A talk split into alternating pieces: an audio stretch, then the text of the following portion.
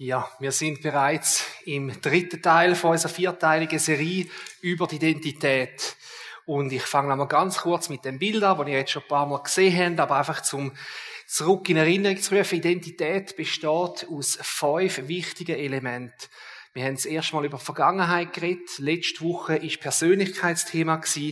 Heute sind wir dran mit dem Körper und nächsten Sonntag wird der Nati über das Alltagserleben reden. Aber der wichtigste Teil, der ist der in der Mitte, nämlich unsere Gedanken und Überzeugungen über die vier Teile rundum. Und mit dem tun Gedanken auch unsere Identität ganz stark beeinflussen. Und darum bringen wir eben Gedanken und Überzeugungen jeden Sonntag, weil die sehr, sehr wichtig sind. Heute ist also das Thema Körper. Das ist ein sehr spannendes Thema. Aber ehrlich gesagt, von diesen Predigten auch die, wo mich am meisten nervös gemacht hat. Ähm, ich habe irgendwie schon das Gefühl, ich bin da nicht ganz der Richtige zum Führen und über Körper predigen. Ähm, vielleicht hätte ich mich wohler gefühlt, wenn ich jetzt als olympischer Schwimmer da wäre oder Marathonläufer oder als Arzt vielleicht.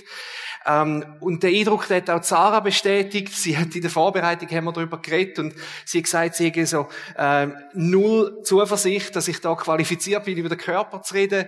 Und ähm, ihr könnt euch selber Gedanken machen darüber, wieso, dass sie auf das gekommen ist. Aber ihr seht, ich habe mich von dem nicht abhalten lassen und Sarah ist heute auch da. Also ganz so schlimm ist es hoffentlich nicht. Und überhaupt, der Nat ist in der Ferien und ich habe müssen. Also, da bin ich. Ähm, ich glaube aber auch, dass die Zurückhaltung äh, uns auch gerade ins Thema bringt von heute. Und zwar, was hat mein Körper zu tun mit meiner Identität? Oder eben auch, wenn ich jetzt über meinen Körper denke, zu was berechtigt mich das vielleicht oder habe ich das Gefühl, berechtigt mich nicht, darüber zu reden. Der Körper ist ein unglaublicher wichtiger Teil von der Identität und auch ein riesiges Thema. Also zum Körper gehören ja ganz viele verschiedene Aspekte dazu. Gesundheit ist wahrscheinlich eine, wo für ganz viele Leute gerade so oberst ist. Ähm, Gesundheit, aber natürlich dann auch Krankheit ist ein Thema. Dann geht es um die, um die Verfassung, also da geht es wirklich um den körperlichen Zustand, auch Fitness, also wie fit das man ist. Ähm, dann haben wir Fähigkeiten, die drin ins Spiel kommen. Ähm, natürlich auch Intelligenz, das gehört auch zum Körper dazu. Und das Aussehen, also Attraktivität. Dann gibt's natürlich das Alter und auch das Geschlecht. Also ihr seht, das sind ganz, ganz viele verschiedene Aspekte. Und alle, wenn die zusammenkommen, machen dann den Körper aus und als Ganzes haben die dann auch einen grossen Einfluss auf die Identität. Ihr seht wieder auf euren Stuhl hat's Flyer, also auch dort wieder Fragen, wo ihr euch Gedanken machen könnt über euren Körper, euren Zustand. Äh, wo seht ihr euch gerade im Moment? Der erste Teil vom Flyer ist immer der Ist-Zustand, also was ist im Moment Situation? Und äh, nehmt euch doch ein paar Minuten Zeit, wenn ihr dazu kommt und tünt den Fragebogen ausfüllen. Dort geht's um Fragen wie, äh, was ist dein gesundheitlicher Zustand? Ähm, wie fit bist du? Wie wirst du dein Aussehen oder deine Attraktivität einschätzen? Ähm, hast du besondere Fähigkeiten, vielleicht Talent oder äh, oder Gaben. Ähm, vielleicht hast du aber auch Einschränkungen, vielleicht Erkrankungen, Schmerzen oder Ähnliches. Ähm, von diesen verschiedenen Aspekten aber, wo ich jetzt da gerade aufgezeigt habe, gibt es einen Aspekt und der prägt unsere Identität mehr als alle anderen. Und zwar ist das dein Geschlecht, also ob du dich als Mann oder Frau fühlst. Und das ist eine der frühesten sozialen Gruppierungen, wo Kinder überhaupt machen. Ähm, und das finde ich noch recht erstaunlich. Kinder können schon mit zweieinhalbjährig zwischen Mann und Frau unterscheiden oder zwischen Bub und Mädchen. Also das Geschlecht erkennen kennen, ist eine der frühesten Erfahrungen, die Kinder machen und das prägt sie dann auch. Und schon mit vierjährig haben die meisten Kinder Geschlechtsstabilität. Das heißt, sie verstehen, ihres Geschlecht ist ein permanenter Teil von ihnen. Und mit fünfjährig ist es dann bereits Geschlechtskonstanz. Das bedeutet, sie verstehen, mein Geschlecht ändert sich nicht und auch das Geschlecht von anderen Menschen ändert sich nicht, wenn man oberflächliche Veränderungen macht, zum Beispiel Frisur oder Kleider. Drunter bleibt das Geschlecht gleich. Es gibt also keinen früheren und auch keinen wichtigeren Unterschied zwischen Menschen als das Geschlecht. Und fast nichts steuert deine körperliche Entwicklung, dein Körperempfinden, ähm, die soziale Begegnungen und auch dein Rollenverständnis mehr als dein Geschlecht. Darum ist Geschlecht extrem identitätsstiftend. Aber umgekehrt, wenn es irgendwie ein Problem gibt mit dem Geschlecht, dann kann das auch extrem destruktiv sein für die Identität. Und seit einigen Jahren hört man das mehr, weil es auch mehr im Fokus der Medien ist, dass eben ähm, Schwierigkeiten gibt rund ums Geschlecht und äh, man fasst es ein bisschen zusammen als Gender-Thematik. Ähm, immer mehr Kinder und Jugendliche, junge Erwachsene haben das ganz starke Gefühl, dass sie nicht im richtigen Körper sind, dass sie im falschen Körper geboren sind. Ähm, das ist ein Thema, wo man im Kinder- und Jugendpsychiatrischen Dienst ähm, relativ selten noch sehen, aber es ist in den letzten Jahren auch bei uns zunehmend gewesen. Und das ist ein wichtiges Thema, denke ich, zum drüber reden. Und, und das mache ich darum heute auch einen Exkurs zu dem Thema Geschlechtsidentität ganz speziell. Und zum Start ist es wichtig, dass man unterscheidet zwischen Intersexualität und Transsexualität. Intersexualität, das bedeutet, wenn bei der Geburt es nicht eindeutig ist, was jetzt das Geschlecht ist vom Kind. Zum Beispiel, ähm, wenn, äh, wenn wir Geschlechtsmerkmale nicht übereinstimmen miteinander oder wenn es mehrere gibt, zum Beispiel Chromosomen, Gonaden, in, innere, aber auch äußere Genitalien, wenn es nicht klar ist, welches ist es jetzt, dann redet man von Intersexualität. Und es ist so, dass die Ärzte ja bei der Geburt das Geschlecht müssen zuweisen ist jetzt ein Bub oder das Mädchen gewesen. Und ähm, früher ist es so gewesen, dass man dann recht schnell auch chirurgische Eingriffe gemacht hat, dass dann eben der Körper sozusagen übereinstimmt mit dem Geschlecht, wo man angegeben hat bei der Geburt. Äh, es ist natürlich so, so Eingriff, die kann man später nicht einfach so rückgängig machen und darum in der Zwischenzeit heutzutage, wenn es bei der Geburt unklar ist, das Geschlecht vom, vom Kind, dann wartet man tendenziell ab und schaut, wie sich das Kind dann entwickelt und man dort noch nicht gerade mit Operationen eingreifen. Jetzt im Gegensatz zu dem ist aber Transsexualität und bei der Transsexualität dort ist das biologische Geschlecht ist eindeutig. Also es ist klar, das ist ein Mann oder das ist eine Frau. Aber was dort dazu kommt, ist, dass das subjektive Gefühl von, ähm, wie ich mich innerlich in meinem Geschlechtsempfinden bin, passt nicht zu meinem körperlichen.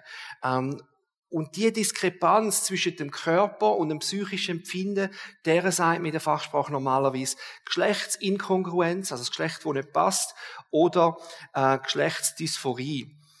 Und genau die Geschlechtsdysphorie, die hat in den letzten Jahren äh, massiv zugenommen, nicht nur in den, in den Medien, sondern auch tatsächlich in Behandlungen. Und ganz speziell ist das bei Mädchen viel, viel häufiger. Ähm, sagt bis zu 80 Prozent von Betroffenen sind Mädchen, die sich eigentlich im falschen Körper fühlen und ungefähr 20 Prozent sind Jungs. Und je nachdem, welche Studie das man anschaut, die sind relativ frisch von den letzten 15, 10, 15 Jahren, gibt es bei den Mädchen eine Zunahme von 1500 Prozent bis 4.500 Prozent mehr innerhalb von 10 bis 15 Jahren. Also es gibt immer mehr Kinder und Jugendliche, junge Erwachsene, wo, wo das Gefühl haben, einfach im falschen Körper zu stecken. Und in dem Rahmen gibt es dann auch häufig ähm, Eingriff. Also man tut zum Beispiel mit Hormonblocker, tut man Pubertät eine Art wie pausieren, dass sich der Körper nicht weiterentwickelt. Und das geht dann bis hin zu Geschlechtsumwandlungsoperationen. Es ist aber nicht nur das Thema, dass, dass es Männer gibt, die sich wie Frauen fühlen oder Frauen, die sich wie Männer fühlen, also um die zwei Geschlechter, sondern immer mehr in den Medien kommt auch die Frage auf, ob es die traditionellen zwei Geschlechter überhaupt noch gibt. Ähm, und was immer mehr, das Geschlecht wird präsentiert als das ist ein soziales Konstrukt und das Geschlecht ist, ist veränderlich und das Geschlecht ist etwas, wo auch frei wählbar ist und das Geschlecht ist unabhängig davon, äh, was deine Körpermerkmale sind. So wird das ähm, in den Medien immer mehr präsentiert. Und in dem Rahmen sind auch neue Geschlechtsidentitäten eingeführt worden von Menschen, wo, da, wo sich eben weder als Mann noch als Frau zugehörig fühlen. Ähm, und die Menschen, die würden sich selber als oder ihres Geschlecht als non-binär, also nicht eins oder das andere, sondern eben außerhalb von dem bezeichnen. Jetzt bei Menschen, die non-binär empfinden, ist äh, Hormonbehandlungen oder auch chirurgische Eingriffe ist weniger häufiges Thema. Äh, viel häufiger geht es dort aber um sprachliche Eingriffe. Das heißt, jemand, der non-binär empfindet, ähm, haben dann Mühe damit, wenn man über sie redet als er oder sie weil sie fühlen sich ja dann genau auf ihren Körper angesprochen, wo sie sich ja aber nicht zugehörig fühlen.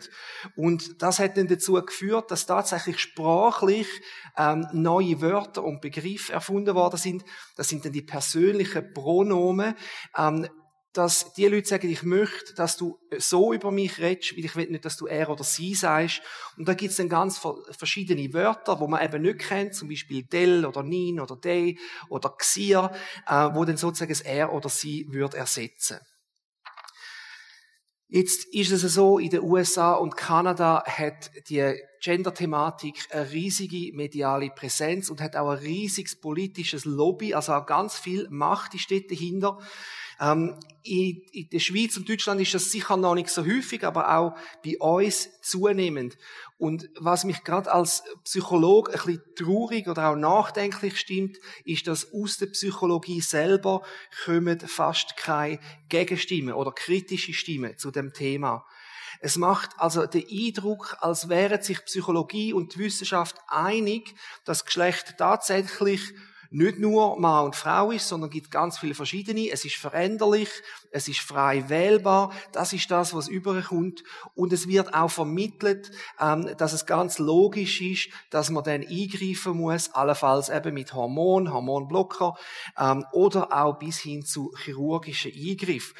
Und dass die nicht nur unbedenklich sind, sondern dass die sogar notwendig sind, um das Problem zu lösen. Ich finde es ganz wichtig zu sagen, dass Menschen, die betroffen sind von der Geschlechtsdysphorie, ähm, das ist unvorstellbar qualvoll, wenn man sich im eigenen Körper einfach so falsch fühlt, nicht am richtigen Ort. Und es ist so qualvoll, weil es, es greift auf einer ganz tiefen Ebene die Identität vom Menschen an. Und das heißt, die, die, die Leute die leiden echt, das ist ein reales Leiden und Belastung auch psychisch, die kann ganz enorm sein. Und gerade darum finde ich es wichtig, dass man zu dem Thema sagt, Psychologie und Wissenschaft ist sich nicht einig, was der richtige Weg ist. Obwohl das häufig so präsentiert wird, sind die sich gar nicht einig. Im Gegenteil, es gibt viele und echte Gründe, warum dass man vorsichtig sein Vor allem, wenn es dann um Eingriff geht mit Hormonen oder sogar mit Operationen. Ich bin dieser ganzen Entwicklung gegenüber recht kritisch eingestellt und ich sehe vier ganz wichtige Gründe und das sind nicht theologische Gründe, sondern das sind Gründe aus der Psychologie und aus der Wissenschaft, warum dass man vorsichtig sein und aus meiner Sicht das größte Problem und die größte Kritik ist die, dass man sagt, dies subjektive Gefühl gewichten wir höher als, als dein Körper, als als deine biologischen Merkmale sind. Und ich finde das problematisch, dass man sagt, mein Geschlecht ist nicht mehr bestimmt durch meinen Körper, sondern es ist bestimmt durch mein Gefühl und was ich selber denke. Meine zweite Kritik ist, dass die Genderfrage oder die äh, Gender-Thematik, die wird immer früher und immer aggressiver auch vorwärts treiben.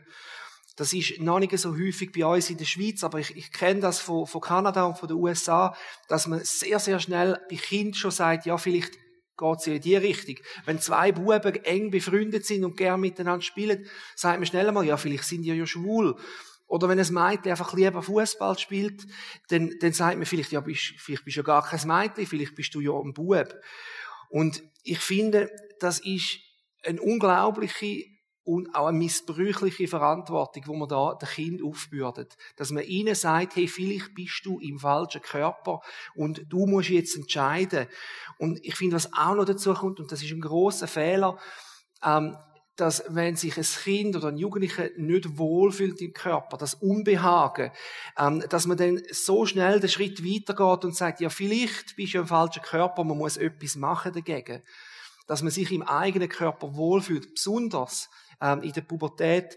Ähm, das gehört einfach dazu, dass man, man kommt noch nicht so ganz zurecht mit seinem eigenen Körper und das gehört auch zu der Identitätsentwicklung und auch zu der Geschlechtsidentitätsentwicklung zu, dass man mit diesen Themen auch ein bisschen hadert und wenn man gerade sofort sagt, ja, vielleicht ist einfach der Körper, der nicht richtig ist, dann ist das aus meiner Sicht ein Fehler. Die dritte ähm, Kritik, die ich würde anbringen, ist, man versucht, ein psychisches Problem zu lösen, indem man den Körper ändert. Und Hormonblocker, chirurgische Eingriffe, die sind extrem invasiv und die kann man später nur ganz schwierig rückgängig machen. Und es ist eben wichtig zu wissen, dass ganz viele Kinder und Jugendliche, wo sich im falschen Körper fühlen, wenn man die Jahre später wieder befragt, ist ziemlich zuverlässig Ungefähr 85 äh, Prozent von denen in der Zwischenzeit Erwachsenen sagen, nein, ich fühle mich nicht mehr im falschen Körper. Sie haben das wie auch verarbeitet und überwindet können und dann wäre es offensichtlich ein Fehler gewesen, wenn man dort einen Eingriff gemacht hätte. Und sogar dort, wo man Eingriff macht, ist das nicht ohne Folgen. Den Betroffenen geht es nicht immer deutlich besser. Also einerseits mit der Geschlechtsumwandlung kann man kein eigenes Kind mehr haben. Das ist eine Realität. Ähm, es gibt häufig auch Einschränkungen im sexuellen Empfinden. Ähm, ganz häufig kommen andere psychiatrische Störungen dazu und bei einigen, die bereuen am Schluss auch, dass man den Eingriff gemacht hat. Viertens, und mit dem Punkt komme ich wieder zurück auf die Identität. Ich sehe eine massive Gefahr drin, wenn man so eine neue Identität adoptiert. Die meisten Menschen mit dieser Thematik, die stecken bereits in einer tiefen Identitätskrise. Und die sehen vielleicht eine Hoffnung drin, in einer anderen Identität. Wenn ich, wenn ich so irgendwie mich nicht wohlfühle, wie ich bin, ja, vielleicht bin ich jemand anders. Das Problem ist, du kannst ein Geschlecht nicht einfach ändern oder eine Geschlechtsidentität einfach ändern, so wie du ein paar Schuhe wechselst sondern eine Identität, die wächst über viele Jahre hinweg. Und eine Identität ist ja so, die zeigt dir und anderen, wer du bist und wie du funktionierst. Und wenn jetzt da eine Person oft mal eine ganz andere Identität annimmt, eine, wo man nicht kennt, nicht Mann oder Frau, was das häufig dazu führt, ist, die anderen Menschen wissen nicht mehr, wie gehe ich mit dir um. Wenn, wenn jetzt du, wenn du Mann bist, dann weiß ich ein bisschen besser, wenn ich mit dir umgehe. Oder wenn du Frau bist, aber ich weiß nicht, wie umgehen mit dir, weil, weil du, du sagst, du bist etwas anderes. Und das führt dann auch häufig dazu, dass sich die Leute in ihrer neuen Identität noch mehr isoliert und noch einsamer fühlen. Ihr seht also, Körper ist ein extrem wichtiges Thema, was die Identität anbelangt. Und das Thema gab vorher Geschlecht, das ist ja nur ein Aspekt vom Körper und da gibt's noch ganz viele andere. Probleme mit dem Körper, die können auch wirklich sehr belastend sein. Es gibt Leute, wo, wo dann unter Selbstwert leiden, wo vielleicht Angststörungen entwickeln, Essstörungen sind häufig, Depressionen und so weiter. Das ist besonders während der Pubertät ist das ein Thema, aber es gibt auch viele Erwachsene, wo große Teil von ihrem Leben mit ihrem eigenen Körper am Kämpfen und am Ringen sind und auch darunter leiden. Eine Aussage, die ihr in jeder Predigt gehört haben, ist, deine Gedanken und Überzeugungen sind wichtiger für deine Identität, als was tatsächlich ist. Und das ist der zweite Bereich vom Flyer. Dort geht es nämlich um deine Selbstbeurteilung. Also jetzt wird gewertet, wie du deinem Körper gegenüber stehst. Und ihr werdet sehen, wenn ihr die Fragen beantwortet, die haben vor allem mit Zufriedenheit zu tun. Wie zufrieden bin ich mit meiner Gesundheit? Wie zufrieden bin ich mit meinem Aussehen, mit meiner Intelligenz und so weiter? Weil wie stark oder wie wenig stark, dass du im Frieden bist mit deinem eigenen Körper, hat einen riesigen Einfluss auf deine Identität. Ich möchte euch aber auch ermutigen, dass ihr noch ein tiefer geht, als einfach nur bin ich zufrieden oder unzufrieden. Und da haben wir nochmal drei Fragen im Flyer drin. Ähm, zu dem Thema, die erste ist, welche Botschaften aus deiner Kindheit hast du als eigene Überzeugung übernommen? Viele von uns haben als Kind Botschaften bekommen über uns als Personen, über uns als Körper. Und die können gut sein, aber leider sind auch viele von diesen Botschaften schlecht gewesen. Und darum frage ich dich, hast du allenfalls Botschaften über dich und deinen Körper aus der Kindheit übernommen? Bei der zweiten Frage geht es darum, wie hat dich dein Körper oder bestimmte Aspekte von deinem Körper prägt in deiner Identität? Und die dritte Frage, die geht bisschen darum, ähm, von einer übermäßigen Prägung. Also das ist tatsächlich so, dass man auch übermäßig kann prägt sein von einem, von einem Aspekt. Im negativen Sinn kann das dazu führen, dass du dich selber ablehnst oder dass du Minderwert empfindest. Es kann aber auch in die andere Richtung gehen, ähm, dass du vielleicht einen Teil wie überbewertest und das kann dann auch in Richtung Arroganz oder auch in Eitelkeit gehen. Also dort dazu die dritte Frage. Ich sehe es als eine große Gnade und auch ein riesiges Geschenk von Gott, dass wir als Christen nicht nur unsere menschlichen Gedanken haben, sondern dass wir auch dürfen wissen, was Gott über uns denkt. Und wir werden auch in jeder Predigt den Schritt weitergehen, um herauszufinden, was sind Gottes Gedanken über uns. Und die Bibel hat wahnsinnig viel über den Körper zu sagen. Das allererste, und ich denke, das Wichtigste ist, Gott hat uns in einem Körper geschaffen. Der Körper ist nicht das Resultat von Sünde. Es ist nicht wegen, wegen dem Sündenfall, dass wir jetzt auf einmal einen Körper haben, das ist schon vorher da gewesen. Gott hat also von Anfang an geplant, dass wir als Menschen in einem Körper existieren und das gehört zu dem Leben dazu. In der Schöpfungsgeschichte, dort lesen wir über die Schöpfung von Adam und Eva. So schuf Gott den Menschen als sein Abbild, ja, als Gottes Ebenbild. Und er schuf sie als Mann und Frau. Er segnete sie und sprach, vermehrt euch, bevölkert die Erde und nehmt sie in Besitz. Gott hat also ganz bewusst uns Menschen mit einem Körper gemacht. Er hat uns auch ein Geschlecht gegeben als Mann und Frau. Und das bedeutet auch, dass deine Sexualität von Gott gemacht ist. Das Zweite, was ich sehr wichtig finde, ist, Gott hat uns genial geschaffen. Der Körper, der ist unglaublich komplex und die Wissenschaft ist immer noch dran und ich glaube noch lange noch nicht so weit, dass alle Geheimnisse vom Körper herausgefunden hat. Aber Gott, er kennt dich in- und auswendig. Der König David, der schreibt im Psalm 139, Herr, du durchschaust mich, du kennst mich durch und durch. Du hast mich mit meinem Innersten geschaffen, im Leib meiner Mutter hast du mich gebildet. Schon als ich im Verborgenen Gestalt annahm, unsichtbar noch, kunstvoll gebildet im Leib meiner Mutter, da war ich dir dennoch nicht verborgen. Und der David, er pries Gott und sagt, du hast mich großartig und einzigartig gemacht. Alles, was du gemacht hast, ist wunderbar geschaffen. Die Bibel geht noch weiter und sagt, unser Körper ist der Tempel vom Heiligen Geist. Im 1. Korintherbrief, Kapitel 3, dort schreibt der Paulus, der Korinther, genau über ihren Körper und er schreibt, wisst ihr nicht, dass ihr Gottes Tempel seid und dass Gottes Geist in eurer Mitte wohnt? Denn Gottes Tempel ist heilig und dieser Tempel seid ihr. Wo Gott einen Tempel bauen lassen hat, jetzt rede ich nicht von unserem Körper, sondern vom Alten Testament, wo das Volk Israel einen Tempel bauen hat, dann haben sie den Tempel großartig bauen. Die haben den ausgeschmückt, die haben den mit Gold und wertvollem Holz auskleidet. Der Tempel ist ein Prachtstück gewesen und dort hat sich Gott niedergelassen. Gott ist nicht in eine Bruchbude eingezogen und er hat sich auch nicht in einer Höhle eingerichtet, sondern in einem reich geschmückten Gebäude. Und so sieht Gott den Körper, das ist auch die Aussage, Gott sieht den Körper als heilig, als ein Ort, wo er sich niederlassen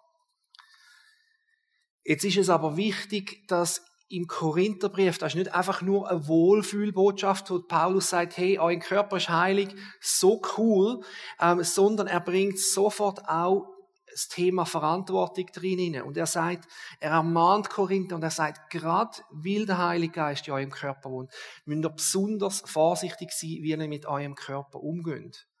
Ein bisschen später im Kapitel 6, dort steht nämlich, Vielmehr wurde auch unser Körper zum Dienst für den Herrn geschaffen. Deshalb ist es Gott nicht gleichgültig, wie wir damit umgehen. Ihr gehört also nicht mehr euch selbst. Gott hat euch freigekauft, damit ihr ihm gehört. Lebt deshalb so, dass ihr mit eurem Körper Gott Ehre bereitet. Die Bibel zeigt also klar, dass unser Körper Gott gehört. Wir sind nicht Eigentümer von unserem Körper, sondern wir sind Verwalter. Und das Verwalterprinzip, das ist eins, was sich durch die ganze Bibel zieht, von ganz am Anfang bis ganz am Schluss. Nämlich schon, wo Gott Adam und Eva geschaffen hat, das ist in dem Vers, den ich vorgelesen habe, er hat ihnen den Auftrag gegeben, über den Garten zu verwalten. Und auch, wo Jesus darüber geredet hat, wie das wir mit unseren Gaben und mit unserem Besitz sollen umgehen, hat Jesus genau das Verwalterprinzip herbeizogen. Und genauso sind wir auch Verwalter von unserem Körper. Und der Unterschied zwischen Verwalter und Eigentümer und Mieter ist so, also als Verwalter zahlst du keine Miete. Und du kannst das auch frei über, den, über das Besitz verfügen, aber als Verwalter bist du verantwortlich für den Besitz, wo du verwalten tust. Einerseits, dass dem Besitz kein Schaden zukommt und zweitens, das ist das, was Jesus bei der Gabe gesagt hat, dass man es nicht einfach brach liegen lässt, sondern dass man etwas daraus macht. Also ein Verwalter zu sein vom Körper kommt mit einer grossen Verantwortung. Jetzt ist vielleicht die Frage, ja, was sind denn das für Aufgaben jetzt genau, wenn ich der Verwalter bin von meinem Körper? Ähm, als allererstes, als Verwalter vom Körper ist es wichtig, dass du dich selber und andere Menschen siehst als von Gott geschaffen. Das heißt, wir und auch andere Menschen, wir tragen eine Würde in uns, weil wir von Gott gemacht sind. Das Zweite auch, wir sehen das Geschlecht, wo Gott gegeben hat, als ein Geschenk und als eine Bereicherung und wir preisen Gott für das und wir feiern auch die Unterschied. Das Dritte ist, als Verwalter schauen wir darauf, dass unser Körper nichts zu Schaden kommt, nichts zustößt. Umgekehrt schauen wir auch darauf, dass wir eben am Körper achten, dass es dem Körper gut geht. Und das sind die Beispiele, die ich jetzt nicht bringen wollte. Zum Beispiel regelmäßig Sport, gesunde Ernährung, genug Schlaf, und jetzt merkt ihr vielleicht, was Bedenken von der Sarah sind bei diesen Themen. Ähm, und ich habe es auch für mich gemerkt. Das hat mich herausgefordert in der Vorbereitung von dieser Predigt, weil ich merke, ich kann meinen Körper nicht so verwalten, wie, ich, wie das Gott auch von mir wünscht. Ein weiteres wichtiges Thema ist, was ist, wenn der Körper nicht so funktioniert, wie er sollte.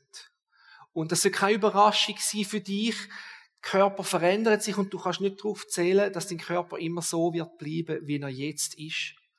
Und es ist egal, wie alt oder jung du heute gerade bist, wenn du lang genug wartest, wird es schlimmer.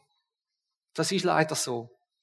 Und viele Leute, die sind konfrontiert mit der weniger genialen Seite von unserem Körper, sind konfrontiert mit der Tatsache, dass unsere Körper nicht immer und ewig anheben. Und wenn das bei dir noch nicht der Fall war, dann kommt es sicher noch. Und darum, und ich glaube, das ist fast eine der wichtigsten Fragen, die wir uns stellen können, über den Körper. Wer bin ich, wenn mein Körper versagt? Wie er wird? Was passiert, wenn sich dein Körper verändert? Was passiert, wenn deine Gesundheit nicht mehr so ist wie früher? Oder wenn du nicht mehr so jung und so stark bist wie früher? Wenn du nicht mehr so gut aussiehst wie früher? Was ist, wenn du vielleicht Erkrankungen hast, chronische Erkrankungen oder körperliche Beschwerden oder vielleicht Schmerzen? Vielleicht hast du auch gewisse Fähigkeiten verloren, die du früher noch gehabt hast. Vielleicht fühlst du dich neu mit durch auch ein verraten von deinem Körper. Und darum die Frage, wer bin ich, wenn mein Körper versagt? Und die Bibel ist da ganz klar. Die Bibel sagt, in dem Leben auf dieser Erde müssen wir damit rechnen, mit Krankheit und schlussendlich auch mit dem Tod. Das ist eine Realität. Und Christi schützt uns nicht vor dem. Unser jetziger Körper, der ist nicht ewig. Und darum ist es wichtig, dass wir alle für uns lernen, wie gehen wir um mit Rückschritt, mit Rückschlägen und Einschränkungen. Weil das ist natürlich. Und die Bibel gibt uns aber zwei Ermutigungen und die eine ist, Gott kennt dein Leiden. Und die zweite ist auch, dein Leiden wird nicht für ewig sein. Ich bin überzeugt, dass Jesus genau aus dem Grund auch als Mensch auf die Erde gekommen ist. Nicht, weil er hat müssen wissen, wie, wie ist echt das zum Mensch sein, sondern ich glaube, weil wir das brauchen als Menschen, zum Wissen, hey, Gott weiß auch, wie es ist zum Leiden. Er kennt meine, meine Situation. Im Jesaja Kapitel 53, das ist eine der wichtigsten messianischen Prophezeiungen über Jesus Christus gewesen. Und dort lesen wir, es steht Gottes Diener und gemeint ist Jesus. Gottes Diener war weder stattlich noch schön. Nein, wir fanden ihn unansehnlich. Er gefiel uns nicht. Er wurde verachtet, von allen gemieden. Von Krankheit und Schmerzen war er gezeichnet. Man konnte seinen Anblick kaum ertragen. Wir wollten nichts von ihm wissen. Ja, wir haben ihn sogar verachtet. Wenn du leidest, was auch immer das ist, dann darfst du wissen, dass Gott dies Leiden kennt. So wie er deine Gedanken in- und auswendig kennt, so kennt er auch deinen Körper in- und auswendig. Deine Krankheit vielleicht, deine Schmerzen. Gott ist es nicht egal, wie es dir geht und er hat dich auch nicht vergessen in dem. Aber Gott hat mehr als nur Verständnis und Mitleid für uns. Er hat auch einen Plan und eine Zukunft. Und zwar eine Zukunft ohne Krankheit und eine Zukunft ohne Schmerz. Weil die messianische Prophezeiung im Jesaja 53, die geht weiter. Und wir lesen, dabei war es unsere Krankheit, die er auf sich nahm. Er erlitt die Schmerzen, die wir hätten ertragen müssen. Wegen unserer Sünden wurde er durchbohrt. Er wurde für uns bestraft. Und wir, wir haben nun Frieden mit Gott. Durch seine Wunden sind wir geheilt. Wo Jesus am Kreuz gestorben ist, hat er gesagt, es ist vollbracht. Das heißt, er hat für deine Sünde und meine Sünde den Preis zahlt. Und durch seinen zerbrochenen Körper können unsere Körper geheilt werden.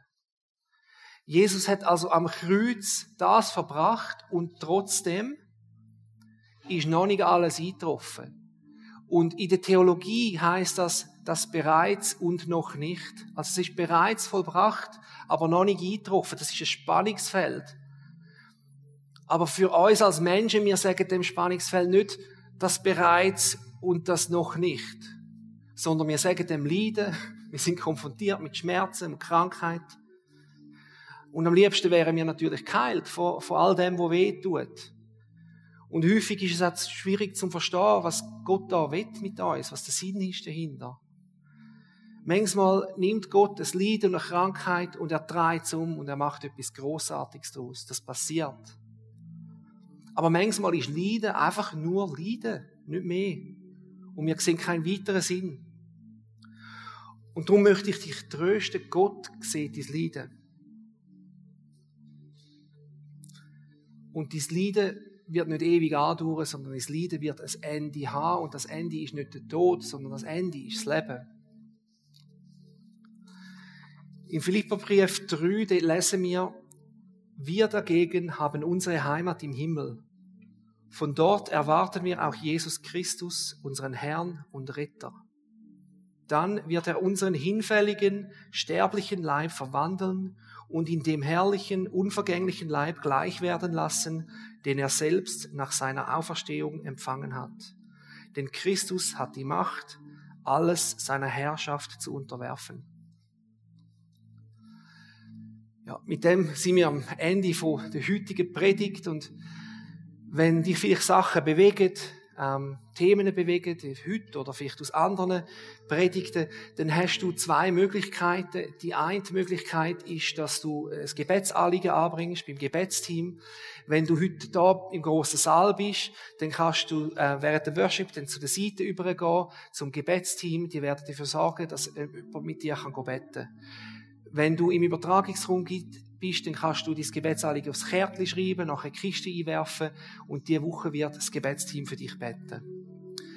Wenn jetzt du merkst, dass vielleicht etwas ein bisschen aufgebrochen ist, ähm, wo du das Gefühl hast, da komme ich alleine nicht zurecht damit, oder vielleicht ein Thema, wo du denkst, jetzt muss ich mich mal mit dem tiefer befassen, ähm, dann hast du auch die Möglichkeit, äh, Seelsorge in Anspruch zu nehmen. Wir haben äh, den Oliver und Ursi, die das Seelsorgeteam leitet. Ähm, sie freuen sich, um euch zu unterstützen. Ähm, wenn du also das möchtest in Anspruch nehmen, darfst du gern auf den Oliver oder die Ursi zugehen, gerade direkt. Ihr dürft auch eine Mail schicken als Sekretariat oder auch der Helen und die schauen dann, dass du einen Seelsorger oder Seelsorgerin überkommst, wo dich kann begleiten in dem Thema. Jetzt, bevor wir in Worship übergehen, möchte ich gerne noch für euch beten und die, die mögen, stehen doch bitte auf dazu.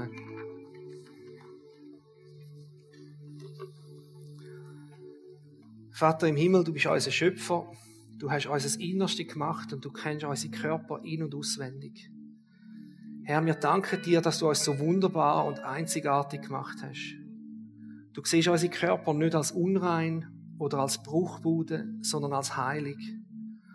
Du siehst in unserem Körper deinen Tempel, der Ort, wo du wohnen willst. Hilf uns jeden Tag, dass wir dich mit unserem Körper ehren und dir dienen.